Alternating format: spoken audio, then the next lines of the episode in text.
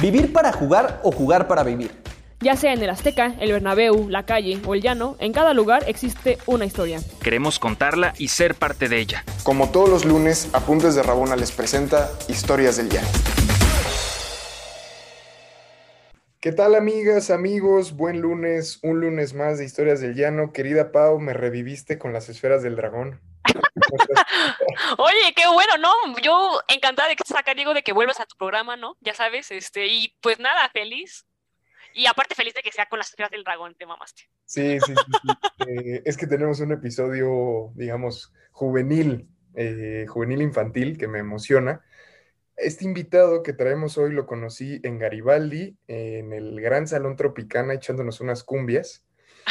Y cuando me lo presentaron, me dijeron, no, es el director de un museo, un museo que yo no conocía, que ahora nos platicará, que es el Museo del Juguete Antiguo. Eh, y me encantó lo que me platicó y me pareció un apasionado rabonero del fútbol y, y quería presentártelo, Pau, y quería traerlo a la comunidad rabonera. No, no manches, pues ya de, ya de una. Querido Roberto Shimizu, ¿cómo estás, hermano? Bienvenido. Hola, ¿qué tal? ¿Qué tal, Diego? ¿Qué tal, Pau? Eh, gustoso de pues, estar aquí con ustedes, de hablar de lo que más nos apasiona. Eh, y sí, como eh, fue muy breve el encuentro ahí en el Salón Tropicana, pero en media hora así nos bombardeamos así de fútbol y ya dijimos, no, pues este es igual que yo, o sea, ya trae el, el, DNA ahí del fútbol y, este, y creo que ahí fue como un poco la conexión. Y también le platiqué un poco, pues obviamente los objetos que a lo largo de estos más de 60 eh, años ha coleccionado mi papá y ha guardado. Él empezó su colección en 1955 y desde ahí pues eh, el Museo del Juguete, eh, bueno, la colección del Museo del Juguete fue creciendo hasta llegar a varios millones de piezas, como es la, la cantidad ahorita, que pues son alrededor de 5 o 6 millones de piezas. Wow. Y la verdad es que pues como nosotros somos muy apasionados del fútbol, pues varias de esas grandes piezas que, que alberga el museo, pues obviamente están relacionadas a, a este deporte tan, tan lindo, ¿no? Entonces, eh, justamente, eh, él, él, nunca tuvo la intención de, justamente, y, ahí viene un poco el propósito del museo, él nunca tuvo el, la intención de que fuera un museo o que fuera, eh, pues obviamente, una institución cultural, como lo es considerado ahorita, sino realmente tuvo la visión de coleccionar y guardar las cosas que lo hacían feliz.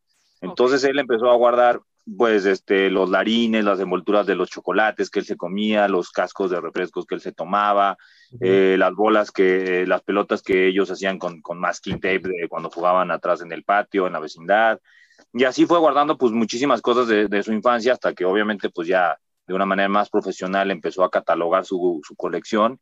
Y bueno, ahorita estamos buscando que, que esta colección sea eh, pues considerada también patrimonio de México, de la humanidad, porque bueno, es un archivo de, de pues sí, muchas eh, eh, pues etapas de la infancia que eh, lo, ahorita que está abierto al público justo el Museo del Juguete, pues te das cuenta que viene gente de, de Rusia, de Marruecos, de Turquía, de, de, de, Europa del Este, donde sea realmente, y, encuentran juguetes que tuvieron ellos o que tuvieron un símil a ellos, y creo que es ahí donde se hace una conexión muy, muy bella de la etapa más bonita del ser humano, ¿no? Que es la, que es la infancia, ¿no? Y, y pues obviamente nuestra infancia va muy marcada justamente con, con, bueno, la personal justo es desde chiquito, incluso el día que yo nací, mi papá estaba jugando fútbol en el Club Hacienda, o sea, le, hablaron y le dijeron, no, ya van a nacer aquí, yo nací aquí en el Hospital de México, aquí justamente en, en Viaducto, y justamente está muy cerca ahí del, del Club Hacienda, y mi papá se vino corriendo, ¿no? Entonces,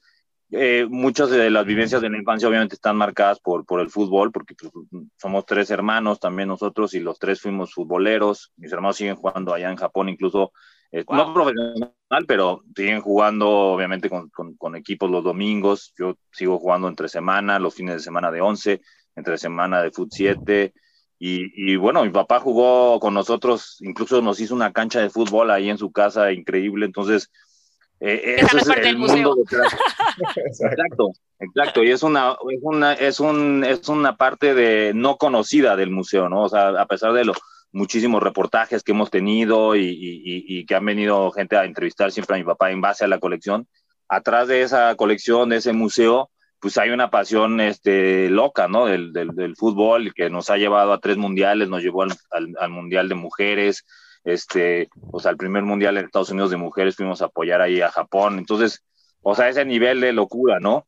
Y también siempre que, que viajábamos, a es- el pretexto siempre era obviamente ir a buscar estos juguetes a, a Estados Unidos, a, a los toy shows, pero siempre parte del, del, del, del, viaje era ir a, a, a ver espectáculos de, de, de deporte, ¿no? Entonces ir a ver a la NBA y así, pero realmente pues siempre estuvimos muy clavados con, con el fútbol, ¿no? Entonces, este, yo incluso tengo una anécdota muy curiosa de, de yo nací en el 83 y yo, yo estuve en el estadio cuando Maradona mete los goles contra Inglaterra, pero pues tenía tres años, entonces yo le decía a mi papá, yo no me acuerdo, carajo, del mejor gol en la historia de los mundiales, pero pues ahí estaba, ahí estaba en los, Claro. ahí, y tengo miles de fotos, mi papá me sacaba fotos con todos los fanáticos, como él fue a todos los partidos, fue a Monterrey, a- al, al que perdimos contra Alemania, fue, fueron todos y se fueron manejando y así.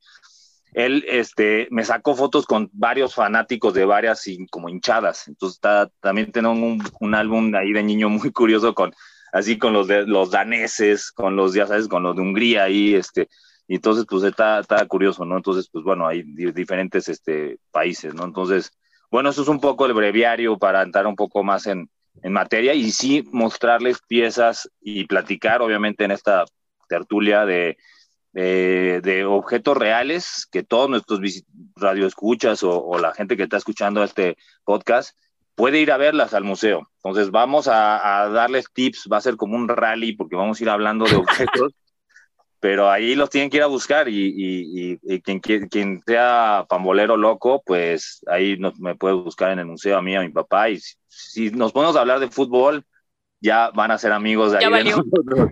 Exacto, exacto.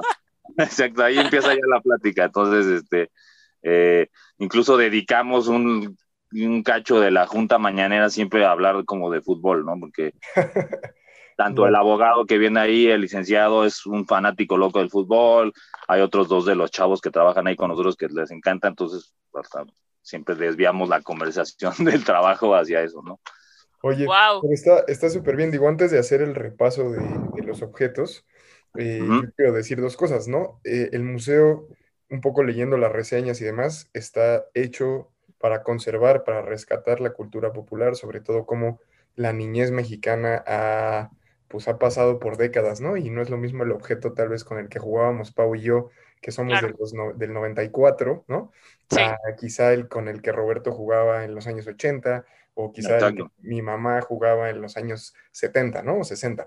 Entonces, eh, digo, es un, es un museo que tiene, está en la colonia Doctores, en la calle Doctor Olvera 15, eh, y que tiene, como nos decías, ¿no? Como nos decías, juguetes desde barcos, locomotoras, futbolitos, trompos, yoyos, valeros, carritos, muñecas, es- está, es inmenso. Y que No, que imagínate, juguetes desde 1900, 122 años de juguetes. O sea, sí está cañón. Sí, sí, sí, tenemos juguetes desde 1900 hasta la actualidad, justamente. Y, y, y también mi papá, incluso dentro de su colección, tiene algunos juguetes prehispánicos que son muy, muy raros. Y también tiene juguetes este, de la colonia, que es este, pues, bueno, otra etapa en México cuando pues, viene la, la- conquista española, ¿no? Después de eso.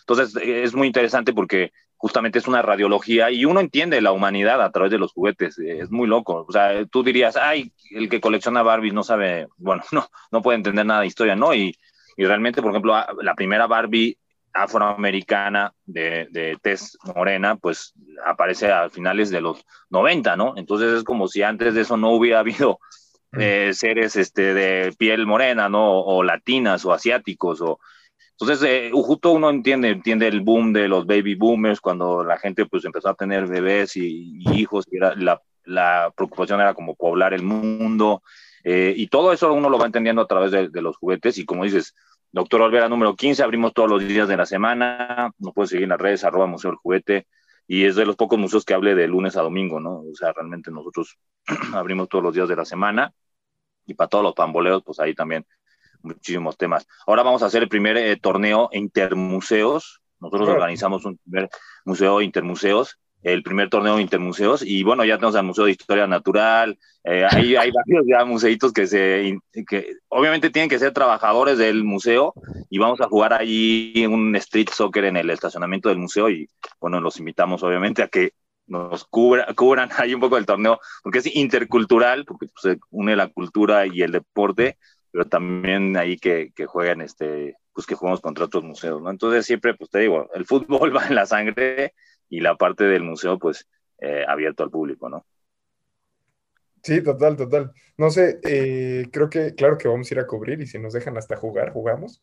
Pero, eh, no sé, no sé, Pau, empezamos con el recorrido de los... Sí, no, ¿Va? justo, o sea, porque yo creo que lo que te despierta es justo qué juguetes, ¿no? De foot tiene, ¿no? Entonces, este, sí, quizá empezar un poco a hacernos una imagen en la cabeza de qué está por ahí para ir con todas las ganas del mundo a verlos y después jugar la cascarita.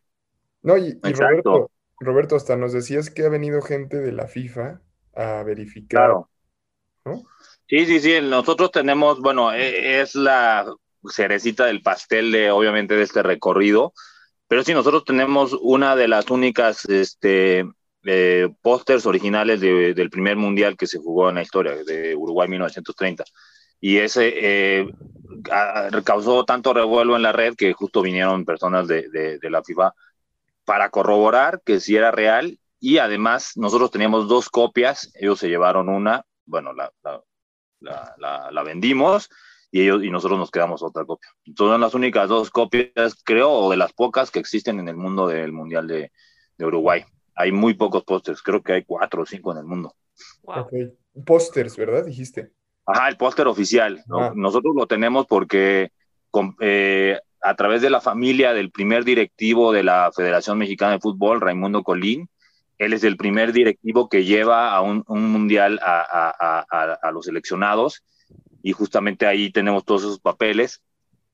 Él también es el socio 0001 del Club Deportivo Necaxa. También está su carnet. Ahí Wow. se, se los voy, se los voy mostrando. Entonces, todo ahí se los voy mostrando un poco. Y también la gente que nos visite, obviamente, los va a poder ir viendo ellos ahí en persona, ¿no? Ahí. Bueno, entonces vamos haciendo un recorrido un poco visual ahí por el, el Museo del Juguete y también, obviamente, eh, hablado, ¿no? Este, para que todos los, eh, los que nos escuchan vayan viendo. Aquí, bueno, este, tenemos piezas muy raras. Imagínense, pues, las piezas que se han creado en México para directivos, para todas estas personas que siempre andan de pantalón largo, que muchas veces destacan a veces más que los futbolistas.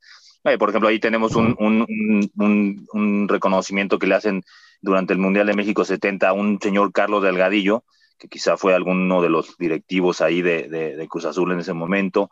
Tenemos las toallas que se utilizaron en todas las concentraciones de México 86, las toallas originales, ¿no? Este, aquí estamos viendo varios de los álbumes, eh, Wow. todos los álbumes coleccionables, eh, No las manches. corcholatas, ajá, las corcholatas y las, ¿se acuerdan, no? Los, eh, los empaques de chocolate, eh, pueden, eh, contenían pues imágenes que obviamente uno iba coleccionando y guardando ahí los, los álbumes, ¿no? Entonces, en el museo, por ejemplo, en la sala de México 68, que es lo que estamos ahorita un poco platicando de esto, van a ver varios de estos álbumes, pues llenos incluso, ¿no? Y muchos de estos álbumes no se conservaban llenos eh, o no se conservan en la actualidad llenos, los álbumes de estampas, porque tú cuando llenabas el álbum de estampas, bueno, ahorita tenemos todo lo del álbum este del, del mundial, de, no sé si puedo decir marcas, pero bueno, ya saben, esta marca de Panini, por ejemplo, este, en esa época, pues bueno, eran los larines, se llamaban, ¿no? ¿Por qué? Porque venían en los larines, que eran los chocolates,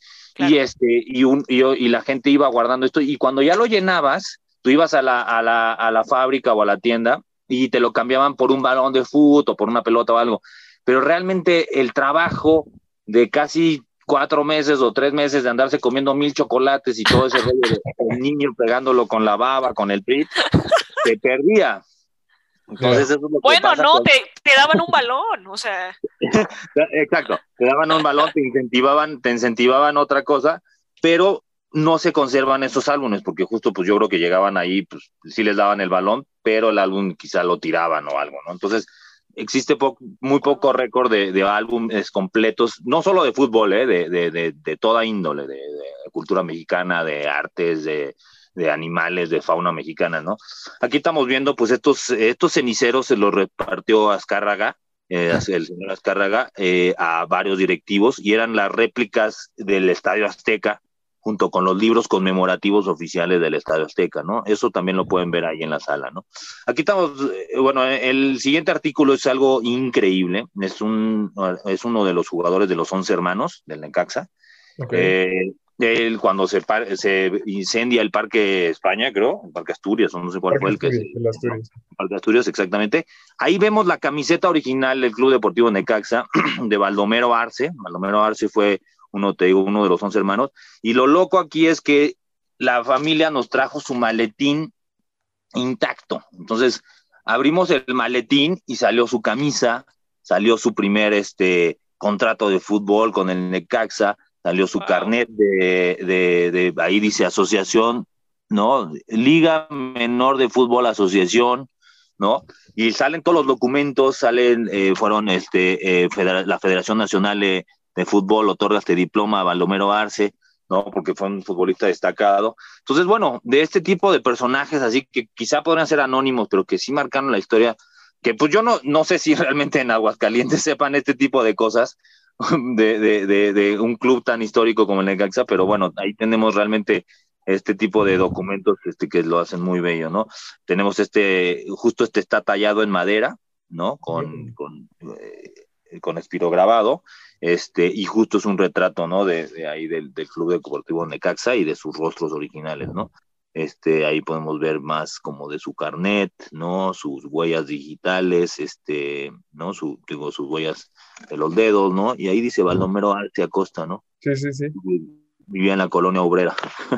No, Este, aquí estamos eh, viendo banderines originales. Todos estos banderines, eh, también este, hace unos como 20 años, justo hablando mi papá con un gran fanático de banderines que viajó por todo el mundo coleccionando banderines y, en su colección tiene varios de los originales de varios partidos históricos.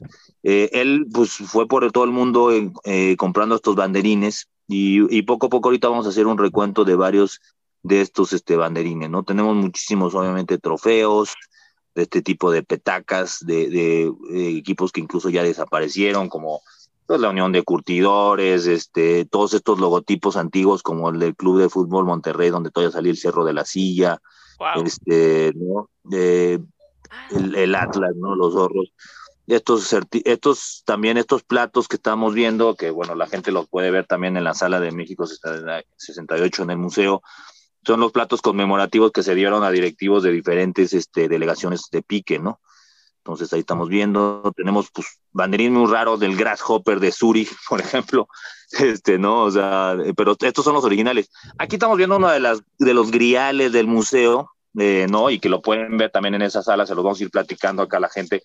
Eh, cuando Kamamoto mete el gol que, que deja a México sin la medalla, ¿no? En las Olimpiadas, Después de ese partido, mi papá había ayudado en, esa, en ese momento a, a la delegación japonesa a traducir eh, cosas aquí en México, ¿no? Incluso es muy loco porque mi papá no va, en 1968 mi papá no va a Tlatelolco el día de la matanza porque llegaba la primera comitiva de Japón para las Olimpiadas. Wow.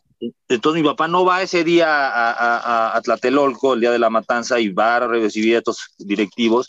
Y obviamente con la amistad que va haciendo con estos directivos, cuando México, México traía un, un, pleito ahí muy fuerte con los directivos, no sé si saben esa historia, en los Juegos Olímpicos del 68 en México. No, Entonces, no. Ajá, y juegan pues a medio gas. Juegan a medio gas y, México, y Japón le gana a México la medalla, o sea, lo impensable, o sea, en tu país, en tus Olimpiadas, este, llega una eh, selección nipona que en ese momento pues no era pues, para nada los Samurai Blue que ya más o menos son ahorita, que ya muchos juegan en Europa, Nagatomo, Nakata, lo que sea. Este, pues en esa época eran pocos y justo Kamamoto, Kunishige Kamamoto, que es considerado como el, emperador, el primer emperador del fútbol japonés, luego ya sigue Kazuyo Shimiura y esas cosas, pero Kamamoto mete el gol contra México y en la noche mi papá lo invita a la casa a cenar y ahí le regala este banderín, que si se fijan es el cuervo negro. Sí, justo de el de la playera. Patas. Ajá, el de la playera es el cuervo de las tres patas, tiene tres piernas. Uh -huh. Y es el, siempre ha sido el símbolo de la, de la selección de Japón. Digo, aquí también tengo varias camisas de la selección de Japón, pero, pero justo este es el banderín de esa época, ¿no? Ahí medio viejito y todo, pero histórico. Oye, y ya de paso, pues también ahorita este... el chismecito de por qué estaban peleados. Ay, yo sí quiero saber. No, pues igual que igual que ahorita que el tema que trae, que, que, que sacó a Chicharito y todo, eran los premios. O sea, O sea, era igual un, un, tema de que los directivos pues estaban quedando todos los premios y no había premios para la selección de fútbol de, de olímpicos. Y, no tenía idea, ¿eh? Pues, ya sabes, Sí, sí, sí, es una historia como underground ahí de las Olimpiadas.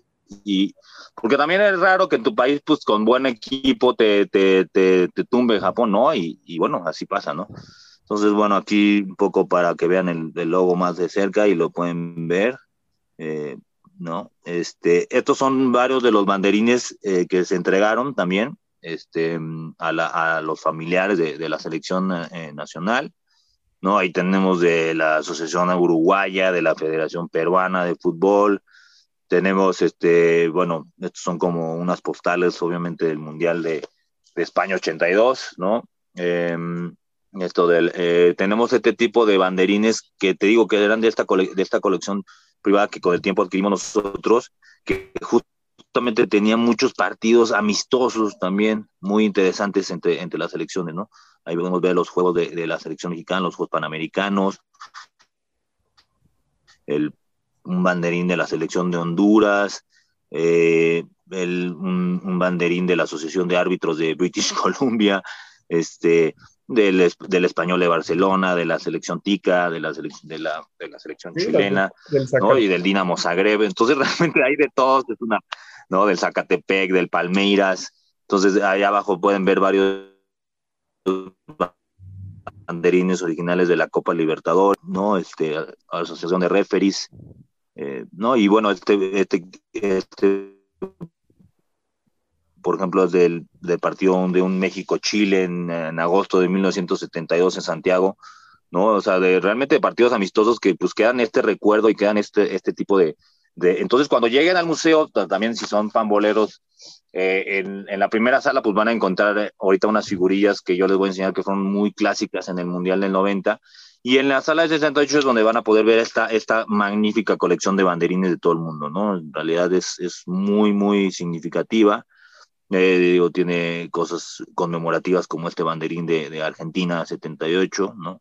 La Copa Mundial, de la selección de Guatemala, cosas rarísimas del Danubio de Uruguay, del Hamburgo de Alemania, ¿no? Del Internacional, bueno, el Inter de Milán, ¿no? Entonces realmente son del gremio de Porto Alegre, del Génova, del Necaxa, del, de la selección de Brasil, pero de lo que vienen los Juegos Panamericanos, ¿no? Y bueno, realmente es muy interesante ir eh, para todos los futboleros, ir viendo todos estos eh, pues, vestigios futbolísticos, ¿no? Este, este, por ejemplo, es de un Canadá-México en octubre 22 de 1977, y yo creo que ya eran, eh, pues, no sé, igual eran algunos clasificatorios, ¿no? Porque ahí sí dice con, con CACAF World Tournament, ¿no? Entonces sí, yo creo justo. que ya era, no, ya era un torneo de, de, de los selectivos de CONCACAF, ¿no? Entonces yo creo que este. Tenemos este póster que es rarísimo, es un, es un póster de cuando juega México, es la primera vez como que México y España se unen en un solo partido, en el Ramón Sánchez Pizjuán, ahí dice, eh, el 23 de abril de 1968. Mira, aquí tenemos el, el prim, de los primeros este, eh, emblemas del Atlético Morelia, ¿no? Ah, mira, sí. Muy, muy raro, muy exótico, no sé, yo ni siquiera lo conocía. Luego tenemos el, el Tottenham Hotspur, que ya ha ido fusionando poco a poco, pero va Mira, cambiando. Ese de No. Rumania. No, mira, el del Atlético Morelia, al final, este, la manita, este, o bueno, o sea, como el, el emoji del brazo, este, así. Y del conejo, ¿no? ¿Qué hubo? ¿Es más mexa? Sí, sí, sí. Exacto. Esta del Vasco da Gama. No, sí, justo por eso le saqué, porque dije, órale. O sea, como que Alemania y Suecia sí tienen sus escudos, ¿no? Pero como dices, el de Rumania está locochoncísimo. Y el de Bulgaria, pues bueno, más o también sí respeta los colores, ¿no? Está el de Italia, el de México. Bueno, tenemos también algunos murales dentro del museo. No sé si sabían, pero el museo tiene también bastante arte urbano. Entonces, pues, bueno, tenemos esta foto que, que hicieron, Colegio Nacional de Árbitros de Guatemala este, este tipo de playeras también del Necaxa, muy antiguas.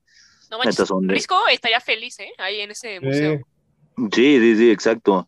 Y sí, realmente, como les comentaba, pues, y, y a todos los que nos escuchan, pues justamente el, el estadio universitario, universitario CU, donde ayer debutó Dani Alves, este, justamente, este, eh, no está concluido, O sea, en realidad no fue un estadio terminado. Entonces, ese, bueno, es que yo le voy a los Pumas, pero ese templo al que vamos no está terminado. Es otro dato curioso que van saliendo. Pero uno va conociendo esa historia, como lo, lo que les platicaba de, lo, de la medalla de, de bronce que pierde México en el, en el Azteca contra Japón frente a su gente, ¿no? Con 100 mil espectadores o no sé cuántos mil. O sea, una locura. Y pues ese tipo de datos pues van saliendo justo cuando vas teniendo estos objetos y indagas más en esa historia, ¿no? De los objetos. El estadio universitario, pues ahí, como, como decía Diego, ¿no? Pues se ve que no había nada. O sea, ve, ahí estaba vacío, ni siquiera. Sí, sí, sí. No, no. Insurgentes era mínimo, era una callecita ahí. Ah, sí, ahí estaba. No, ma. Sí, sí, sí, ahí está. O sea, es una callecita y del otro lado no había nada. No, Y es todavía impresionante. aquí Exacto, todavía aquí le faltaba todavía la parte de alrededor que le digo que les digo que son unos murales muy bonitos de piedra. Bueno, este tipo de, de, de banderines que son muy, muy este, significativos, ¿no? Este, de los mundiales, este, pues, campeón este, Brasil, segundo lugar Italia, Alemania, una trivia ahí. Este, este es un banderín original de la, pues bueno, de la eh, Real este, selección marroquí, ¿no? Campeonato del fútbol de México 70. Y bueno, así vamos este, recorriendo el museo y toda la gente que nos ve, pues justamente eh, en el, una de las piezas más interesantes que, que, que, hay en el museo justamente también son la parte de las películas, ¿no? Le, del chanfle, este es bueno, se llama el futbolista Claro. femenino de, del resorte, ¿no? En esa época, pues ellos eran los, los comediantes de esa época. Y aquí, bueno, aquí vemos uno del, bueno, el máximo santo grial del museo de, de- del milestone que le llaman, que es este, el póster del primer mundial, incluso por eso tiene estas estampas, como justo para que no haya reproducciones. Este estilo Art Deco de 1930 y tiene el sello original acá abajo, no sé si lo ven, pero esta es la, la, la imprenta y eso es lo que vino a corroborar la, la, FIFA. Tiene, en los pósters hay miles de réplicas, pero los pósters originales tienen que decir el taller donde se imprimió el póster de Uruguay Que solo se imprimió en una imprenta muy pequeña ahí de, de, de, de, Uruguay y te digo, nada más hicieron algunos, o sea, se repartieron algunos directivos y ya, fue como en la primera cena, pero como muchos no llegaban, por ejemplo, no sé si sabían, pero México tuvo que viajar con los Estados Unidos en un barco, en el mismo barco, la selección mexicana tuvo que salir medio a botear, este, para ir a este primer mundial, pero México es el primer, eh, el que anota el primer gol en la historia de los mundiales, ¿no? O sea, también es algo increíble, ¿no? Mira. Entonces, este, aquí podemos ver esto, que es este, justamente un estilo totalmente art deco, muy sencillo, pero a partir de esto viene la, la, la historia hasta de los pósters del mundial, ¿no? Que siempre se han vuelto ya icónicos, ¿no? A través de la sí, historia. claro. Pero impreso, pues este es el, el, el único en México y en, yo creo que no sé si en, en, en Norteamérica, pero sí ha de ser, ¿no? Eh, aquí ya estas son las, las primeras invitaciones, ¿no? List of invitations issued for the football game. O sea, ya aquí invitaban a algunos directivos al primer mundial. Todos estos son los, los, los documentos originales de Raimundo Colín. Y aquí ya viene el 10 13 de mayo de 1930, señor Raimundo Colín. Y ya aquí este, lo felicitan como nombrado como directivo de, de, de, la selección, bueno, de la, de, la, de la Federación Mexicana de Fútbol. Este es su carnet original, el 21 de mayo de 1929. Ella es miembro de la federación y un año después, para ir al Mundial de Uruguay, ya él se, él se hace directivo y él es el que lleva esta selección. Por eso él se trae dos pósters y se trae un maletín con el reglamento oficial que te da la FIFA en, en, en, en a los directivos. Y aquí está justamente, no, eh, ah, mira, aquí está, el socio 001 del Necaxa. Ah, sí, sí, 0001. Wow. Ahí está. ¿Qué tal, eh? ¿Qué tal la locura esta, esta joya realmente de la historia de, del Club Deportivo Necaxa? Ya, obviamente, las joyas sagradas de mi papá fue cuando vino a comer Hugo Sánchez. Cuando gana el Pentapichichi, justo ese verano viene a México y mi papá, le, el, el mejor amigo de mi papá es un fotógrafo japonés y él le saca la foto de Logroñez, la foto Ah, del- del- de la chilena. Entonces mi papá le dice, oye, pues te regalo el, el negativo, pero pues ven a mi casa. y viene Hugo, pero era como si en ese momento viniera Cristiano a tu casa, o sea, después de ganar Claro, cinco pinches, No, claro. a tu casa, y ahí estaba, velo a Hugo, está en plena forma, o sea, estaba, y viene a la casa, y bueno, le hicimos un festín, y, y le dimos la foto y el, el negativo original de, de su foto de, de su gol del, del señor gol, ¿no? Que le llaman, ¿no? El, del- del gol del Gol- Logroñés. Y esa camisa ahí la tiene mi papá, pues obviamente, ¿no? La- Wow. No, pues la- qué buen cierre ese, ¿eh? La verdad. Qué buen cierre. Y bueno, tenemos miles de fotos con miles de, de futbolistas y así, porque pues sí, también somos bien, bien fans. Pero sí, esas le- ya cerramos con ese. Sí, no, o sea, digo, es que fueron muchísimos objetos. Y, pero Hoy todavía tengo acá, tengo, todavía tengo otros acá en la cámara, pero ya no los enseñé. no, pero para que la gente también se quede con ganas y vaya, ¿no, Pau? Sí, claro. No, claro, todo. Total, o sea, al final este es un mundo. Te digo, este, digo que no me escuchen, pero pues, estaba más completo que el museo de, Fi- de FIFA de Pachuca, ¿no? O sea, en cuestión de cosas, o sea, es impresionante el acervo que tienes, ¿no? Y que justo que se puede ver la evolución de los equipos mexicanos, ¿no? Cómo cambian hasta las mascotas, ¿no? Los shorts, las playeras, incluso los cuerpos de los atletas, ¿no? Cómo era la, la publicidad, ¿no? O sea, no sé, o sea, es un bonito viaje por el tiempo en el fútbol, ¿sabes? Total. Sí, total. totalmente. Conocer, conocer la historia de, de nuestro fútbol y también estar orgulloso de la misma, ¿no? Y luego ver ya cosas históricas como lo de los mundiales, ¿no? Y los diferentes este, eh, procesos que llevó a México, pues a que estemos ahorita jugando los mundiales, ¿no? Entonces, este, toda esa gente eh, hizo los cimientos para que ahorita el fútbol mexicano sea una industria loquísima, ¿no? Entonces, pues ahí es padre ver toda esa evolución, ¿no? Entonces, a ustedes también los espero por ahí. El Museo del Juguete abre todos los días de la, de la semana, de lunes a viernes de 9 a 6, los fines de semana de 10 a 4. Y este, y estamos en Doctor Olvera número 15, tenemos ahí estacionamiento. Eh, no hagan caso de, las, de los estigmas y de las cosas que dicen de la doctora. La doctora es una colonia trabajadora. Tenemos más de 600 murales alrededor del museo, entonces en realidad es eh, un, un, recinto dedicado a los pamboleros, pues les va a encantar y a, a, la gente en general también eh, que nos visite. No, total, y te agradecemos mucho que estés por acá. La verdad es que, pues qué placer poder conocer, como dices, la historia del fútbol a través de estos juguetes y la historia de la humanidad a través de los juguetes del museo. Entonces, pues incentivamos fuertemente a toda la comunidad eh, rabonera que vaya y ahí También este... Sí, no, no, justo, o sea, que vayan y pues estén, pues nada, ojalá y puedan, este, incluso ir, subirlo a redes como de, hey, mira, ¿no? Este, estamos Sí. acá para que, o sea, porque al final son, son quizá como estas joyitas que yo la, o sea, yo la verdad no la conocía hasta hoy que grabamos, ¿sabes? Entonces, este, supongo que es algo que Incluso, está padre. mira, o sea, incluso se me ocurre que cuando vayan ustedes dos, nos pongamos de acuerdo y, y, y pues, grabemos esa visita o algo. Ah, súper. Sí, padre ahí buenísimo. viendo los objetos o, o invitamos a, a dos o tres amigos más famboleros y, y ya yo les, les doy, les doy la, el tour y pues van a ir viendo esos objetos ahí de primera mano, pero pues también dando sus impresiones, que está interesante. Pues, No, y, y vamos a subir algunas fotos a redes para que la gente también se pique y, y pueda ir. Pues muchas gracias, querido Roberto, es tu espacio y estamos en contacto y esperemos vernos ahí en el museo pronto. Adelante, adelante, Diego, Pau, un gusto y bueno, a seguirle dando. Claro que Un sí. gusto, Diego. Feliz lunes a todos, ¿no? Este, y pues nos estamos viendo también la siguiente semana. Ánimo, ánimo. Nos vemos el próximo lunes con un nuevo episodio. Gracias, comunidad. Buen día. Bye. ¿Quieres más historias? Síguenos en todas nuestras redes sociales como Apuntes de Rabona para ver el mundo desde el fútbol.